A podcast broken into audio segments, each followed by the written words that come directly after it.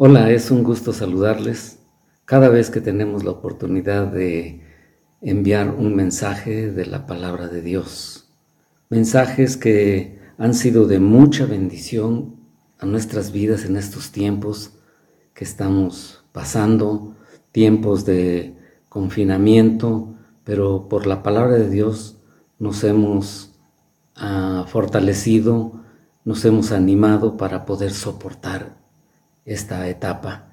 Y bueno, estos mensajes han sido de mucha bendición debido a que vienen del corazón de Dios. Mensajes que nos animan, que nos fortalecen y como les mencionaba, vienen de parte de Dios y son mensajes que nos dan vida, como lo menciona el Evangelio según San Juan en el capítulo 6, versículo 63, en la segunda parte dice el Señor Jesucristo, las palabras que yo os he hablado son espíritu y son vida. Por eso es que cada vez que escuchamos un mensaje, cada vez que la palabra es compartida y nosotros la recibimos, es una palabra que nos anima y nos fortalece. Pero hay algo muy importante es importante, es vital. Tenemos que creer la palabra de Dios que está en la Biblia. En Hebreos capítulo 11, versículo 1, nos dice que la fe es la certeza de lo que se espera, la convicción de lo que no se ve. Y fe, fe es, es tan vital, es tan importante para que nosotros tengamos ese ese ánimo, esa fortaleza para seguir adelante. Lo contrario de la fe es incredulidad, es duda. Como seres humanos, dudamos.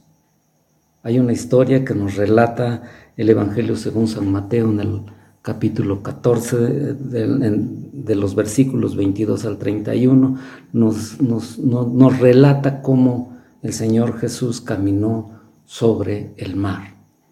Estaba el Señor Jesús eh, dando una instrucción a sus, a sus discípulos a que pasaran a la otra ribera. Entonces él en ese momento subió al monte a orar. Los discípulos se adelantaron, pero a medianoche, a la mitad del mar, viene un, un viento contrario, al grado de que las olas pegaban en la, en, la barca.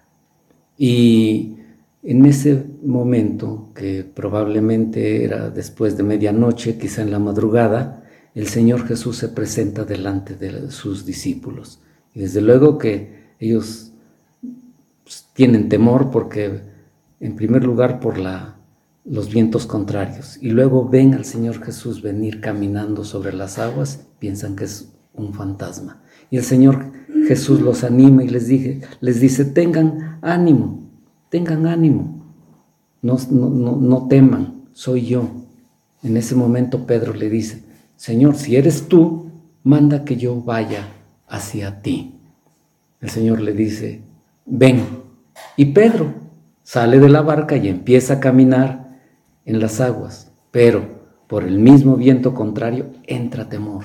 Por la situación complicada entra temor a Pedro y empieza a hundirse. En ese momento el grito desesperado de, de Pedro es, sálvame Señor. El Señor Jesús extiende la mano y levanta a Pedro, pero le dice lo siguiente, hombre de poca fe, ¿por qué dudaste?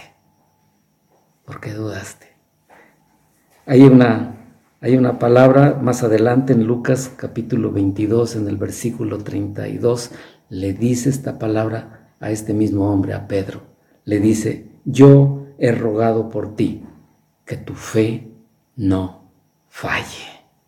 Fíjense lo que el Señor nos demuestra que en medio de la situación complicada, Dios siempre nos da una segunda oportunidad y nos dice, yo he rogado por ti para que tu fe no falte.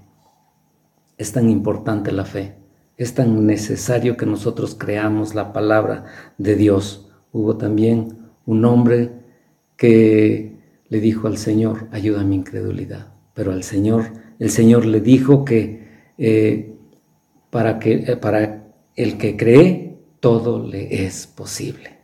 Así es que en medio de esta situación, para el que cree, todo le es posible. Muchas gracias. Nos estamos saludando más adelante. Que Dios los bendiga.